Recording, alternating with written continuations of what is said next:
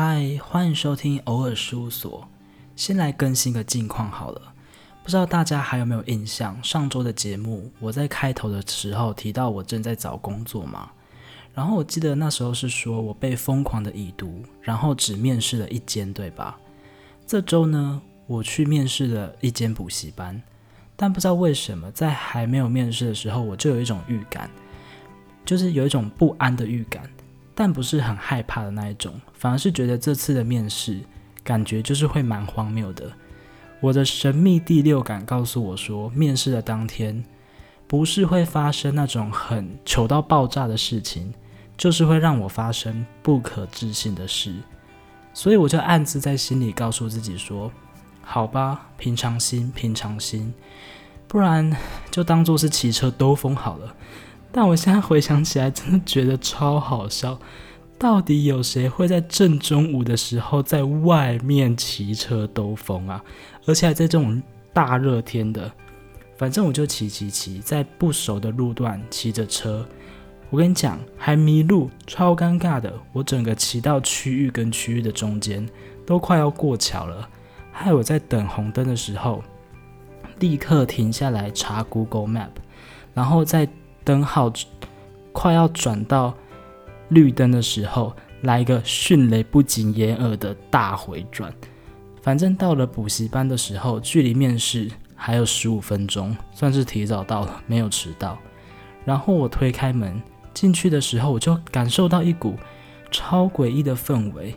明明是中午，学生都还没有来哦，柜台大概也有四五个老师吧，但整个空间超安静的。鸦雀无声到一个极致，因为那时候主任还没有来，或者是还在忙，我就被安置在那边坐着等。整个过程，他们老师讲不到五句话。我原本不紧张的，想说就面试而已嘛。但那个沉默和拘束的那个空间，让我不禁开始紧张了起来。幸好我那时候是有戴着口罩的，不然我那个表情。肯定一定是明显的大喊着“我好想赶快回家”。后来我就被请到一间教室填资料，准备面试。但老实说，面试的过程我真的已经有点忘记了。唯一记得的是，他们那间补习班原本有缺一位英文老师，原因是因为他们原本那个英文老师生完孩子之后就不回来了。天哪，这听起来超级不妙的，要空降接一整批学生诶。整个听起来就是不可能的任务，一定会被学生讨厌死。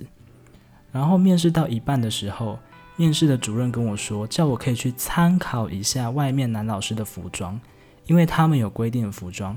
哦，我想说，好吧，要离开之前可以看一下。结果不看还好，看了我简直豁然开朗。我终于知道为什么我刚进来的时候这么不安了。里面不管男老师还是女老师，都穿正装。超级正的那一种，男生要穿西装、束皮带，还打领带；女生也穿着那种西装裙。整个柜台乌漆抹黑，全部人都穿的跟保险业务员一样，甚至比保险业务员还要更正式。所以我就用了一个匆忙的下午，结束了一场不怎么样的面试。到了晚上，就继续写履历、看书、上线上课程，回归我原本的生活。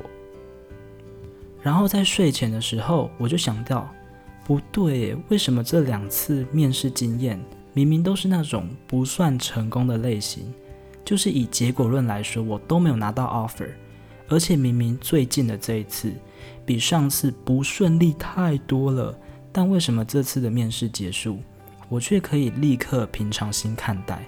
我就一直在思考这件事情，所以借着这个平常心的主题。我想到一篇我之前读到的散文，想跟大家来分享一下。这篇作品叫做《挑虫》，作者是谢子凡。你坐在老家房间的地上整理旧物，撒了满地的大学讲义和报告。狗儿缓缓走来，紧挨着你的大腿，一屁股坐在课堂笔记上。你一手抚摸它的卷毛。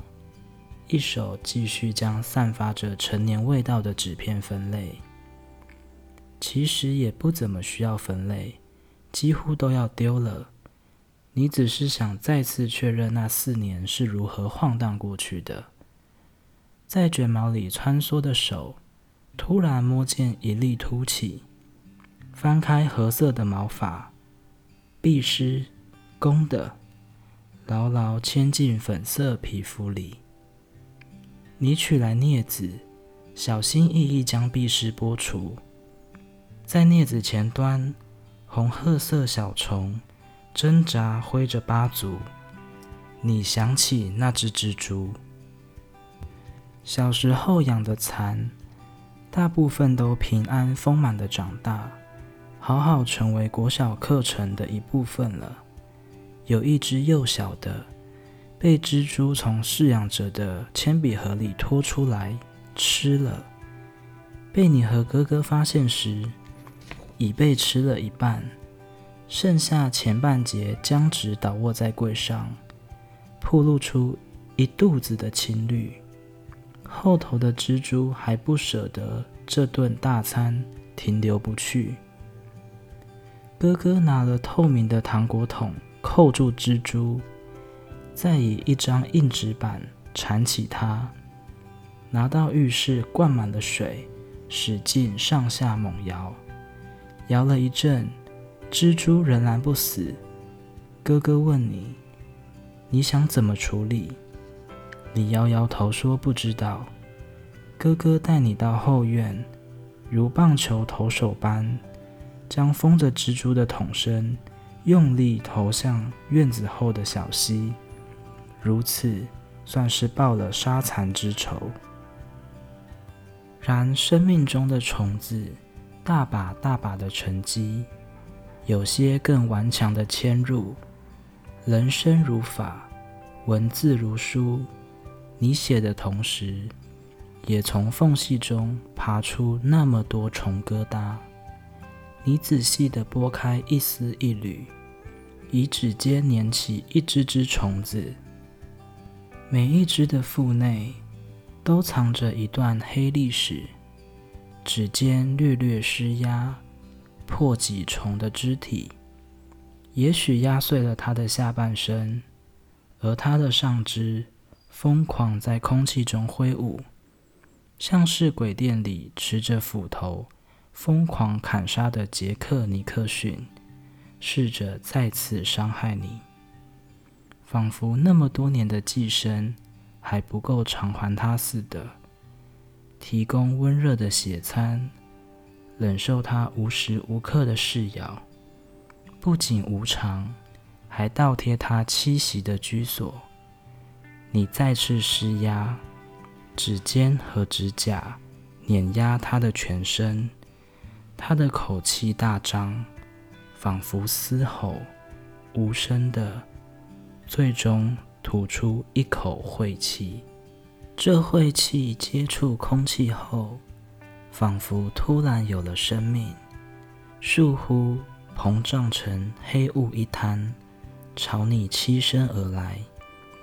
这次你不慌了，你看穿那庞大的体积背后是虚无。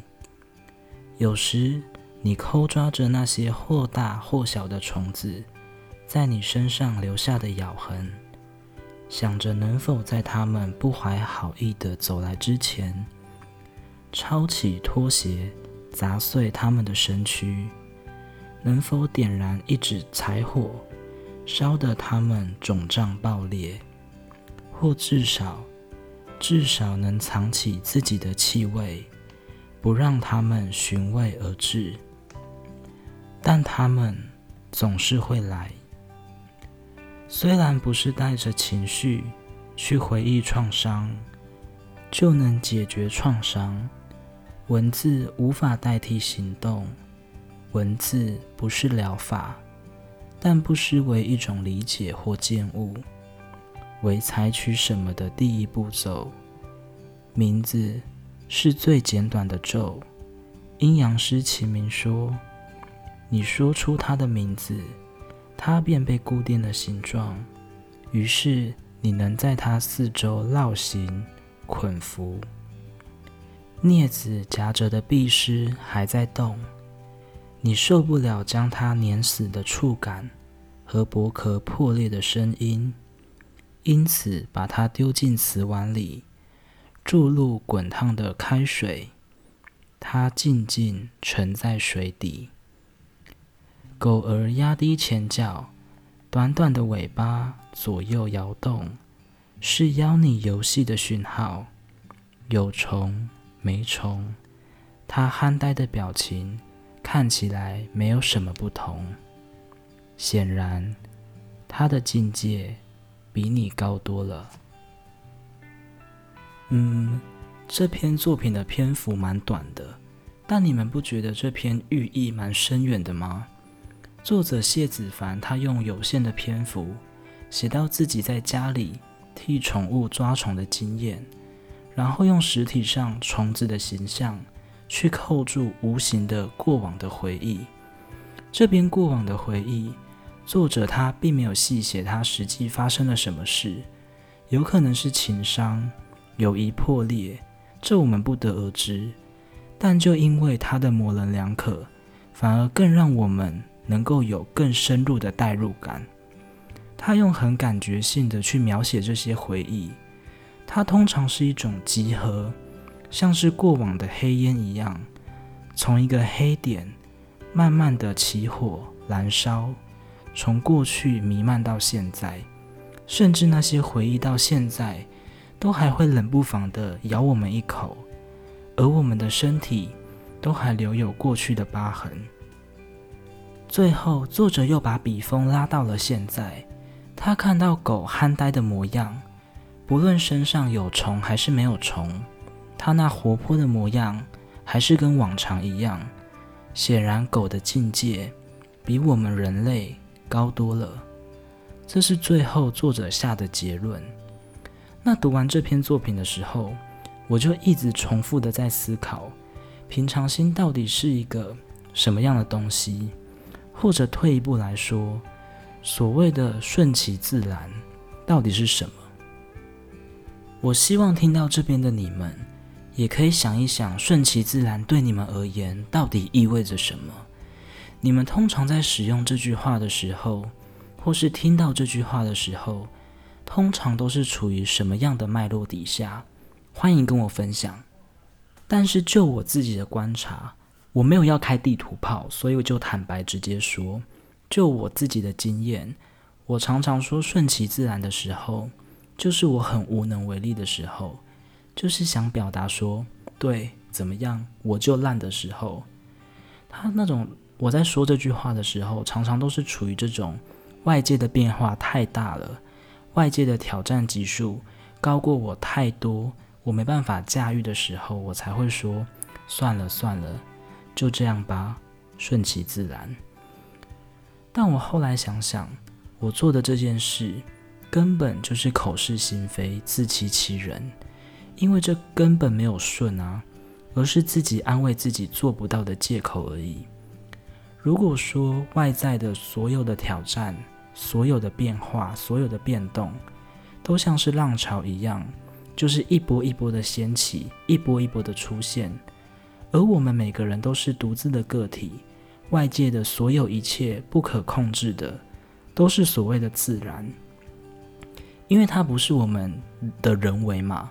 那如果我们要顺其自然的话，应该是要像冲浪一样，真的像划着冲浪，就人生的冲浪板。等到时机一到的时候，站起来，乘着浪，驾驭着浪，跟着浪，看它要带我们去哪里嘛。所以套用在人生上面，就是要乘着生命的流向，看它要把我们带到哪里。注意到了吗？这里说的顺其自然，其实是一种处变不惊的心态，是一种态度，而不是叫我们说哦，完全都不用有作为，没有作为的那种顺其自然。这个概念有点像道家的无为。说到无为，其实道家里面的无为呢，说的并不是什么都不做，而是顺应着自然而做，是有采取行动。才叫做为，什么都不做就等于是消亡，等于死了。那我们讲回去生命的流向，顺其生命的自然的这件事情。这让我想到以前在看《海绵宝宝》的时候，有一集让我印象超深刻。不知道大家喜不喜欢看《海绵宝宝》，但我记得我以前在看的时候，超级讨厌章鱼哥，想说这个角色也太厌世了吧，跟海绵宝宝和他的快乐小伙伴派大星一样乐天乐天的不好吗？但我长大之后发现，天哪，章鱼哥才是正常人呢。我所认识的几乎每一个大人身旁的所有的朋友，都厌恶他们的工作，想在他们的生活缝隙里寻一点快乐，找一点小确幸，好好享受一下生活。殊不知，整天有个吵闹的邻居要跟他做朋友，也难怪他会这么厌世了。但老实说，我到现在还是蛮讨厌章鱼哥的。但不是因为个性，而是因为鼻子。到底有谁会鼻子长得这么像海参？好，又岔题了。反正那集是说，海绵宝宝他们那一群人，原本在海边，突然来了一个大浪，把他们都冲到一座无人岛上。他们每个人都想回到比奇堡，但他们却没有办法。后来呢，他们听说这座无人岛上有一个很厉害的冲浪大师，叫做酷刑男。对，又是一个很畸形的名字，所以，所以他们一群人，海绵宝宝、派大星跟章鱼哥都纷纷要酷刑男教他们怎么冲浪。但卡通嘛，如果那个酷刑男真的按部就班教他们说：“哦，你要怎么划水？你要怎么选冲浪板？哦，你那个脚的摆放位置不对，腰部的肌力什么的。”我告诉你，看电视的小孩一定马上重易跌倒，然后转台。所以那个酷刑男他说了一句超绝的话，他说：“冲浪只要呼吸就好。”甚至在那个晚上，他们的冲浪特训课程就是要他们盯着火堆一整个晚上，然后他们就会因此悟出大道理。小时候的我看到这边，简直快要笑死，想说这也太无厘头了吧！真的只有海绵宝宝会超越海绵宝宝。但事过境迁之后，从一个超然的角度去看这段剧情的时候，就不是只看到它表面的意思的时候，我发现这一幕简直非常有哲理耶，超级有禅意的。因为这段看似无厘头的剧情，正好对比了真正顺其自然、心理素质超好的海绵宝宝，以及象征凡人的章鱼哥。酷刑男说的“只要呼吸就好”，或许他可能真的是蛮无厘头的一个对话，但是也可以把它当成一种隐喻，告诉他们说：如果你要学会征服海浪，你就必须要先征服你自己，你要稳定自己的心。但是身为凡人的章鱼哥，因为他没办法稳住自己的心，所以出于恐惧而自乱阵脚了。然后在故事中有一幕。就是隔了一天之后，酷喜男看到海绵宝宝跟派大星他们在当天的晚上确实都盯着火把看了一整个晚上的时候，他告诉章鱼哥说：“你没有盯着火把，所以你的朋友们都成为了冲浪高手，但你不是。火把在这边，我觉得其实也可以解读成另外一种讯息。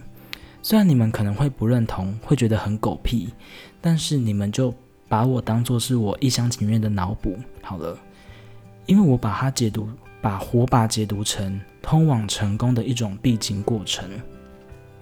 在整段的故事里，要回到比奇堡是他们当下最急迫也最终极的成功目标。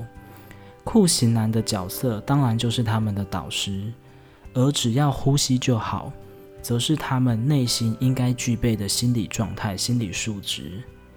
那么盯着火把看整个晚上，则是他们想要成功必须克服的必要条件。我觉得动画组把看火把这件事情跟成功的过程连接，真的是神来一笔。因为这两件事情真的有共同点，成功的过程往往不出几个条件吧，比如说良好的习惯加上持续。你想要增长知识，所以你必须要。每天读几页的书，然后持续的一个月、三个月、半年，甚至一年、十年、二十年，读几页的书，单看或许不困难，可能花不到五分钟、十分钟。同样的，看火把也不难吧？只要眼睛没瞎，几乎都能做到。但看几页的书，持续一年就很难了吧？就像看整个晚上的火把一样难，因为它很无聊，无聊到致命。然而，我们都能知道，从那些所谓成功学的书中，我们都学到一件事情，就是正是因为那些无聊的坚持，持续了好久，最后才堆叠出很多成功人士的伟大事迹。而在卡通的结局。是史前的巨浪来袭，海绵宝宝他们终于能够乘着浪回到了比奇堡。不管你相信与否，我觉得那集的内容真的是给我非常多的启发。真正的顺其自然，是明确的知道自己想要什么，从自己内心内在的为什么出发，而不去管外界发生了什么变化。外界有时候会朝我们发出各式各样的杂讯，但。如果我们真的能够顺其自然的话，顺其我们心中的自然的话，我们都能坚定自己的声音，做自己在通往成功路上必须要做的事情。外界当然会对我我们做的事情发出批评跟指教，动摇你。但是这时候，你就更应该用坚定的心，从外头挑出适合能滋补自己的养分。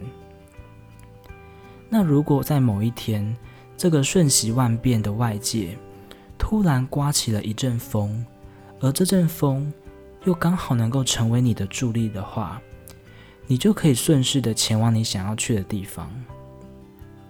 但是要做到顺其自然，其实超难的，才不是像一般人说的那样摆烂什么就不做就叫做顺其自然这么轻松。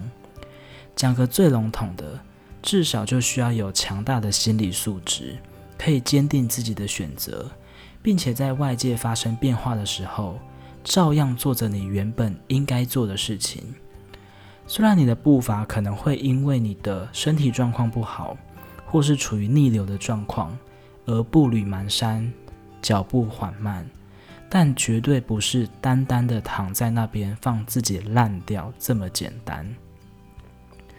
回到今天开头分享的散文，那篇讲的是过去的阻碍，回忆就像虫子一样爬满了身上，咬出了伤口，让我们发痒。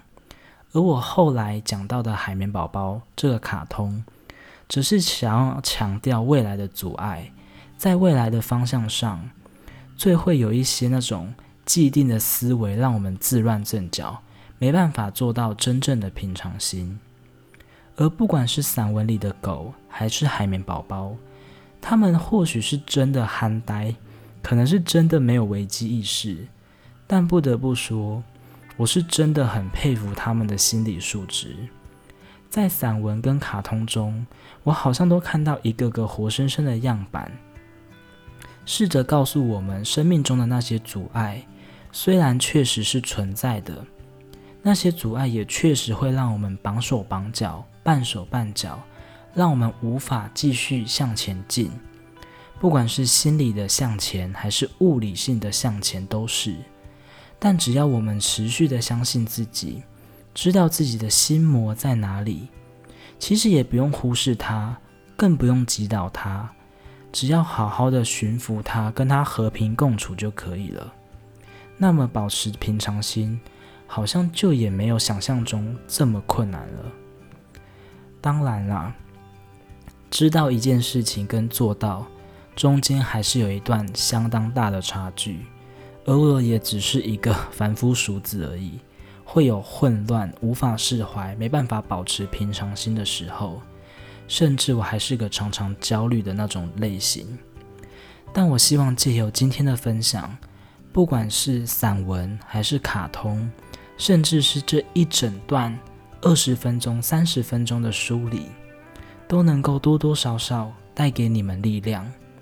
或许你们也没办法在今天就认同我说的话，但我希望你们可以记得，有一个人、一段声音，曾经在这边说过保持平常心的重要性，跟保持平常心的真正的意义。没办法理解，没办法认同也没关系，因为我也还在慢慢的学习，学习遇到任何的疙瘩，生命中的凹凸不平的任何的事情，仍然保持着平常心，保持平静，不被影响。所以这些话，这些提醒，也是说给未来的那个焦虑的自己听的。但如果能够帮助到你们，就是再好不过的事情了。好啦，今天的分享差不多就到这边了。谢谢你待到节目的最后。今天的节目一切都还习惯吗？如果你对这个节目或对我有什么想说却不方便直接留言的，欢迎到我的 Instagram 私讯给我。不管是首页还是说明栏，我都有贴网址了。那如果你觉得今天的节目对你有帮助，也值得分享的话，欢迎你将这个节目分享给你的朋友，让今天的能量可以源源不绝的循环下去。那今天的节目就先这样啦，期待我们下次再见。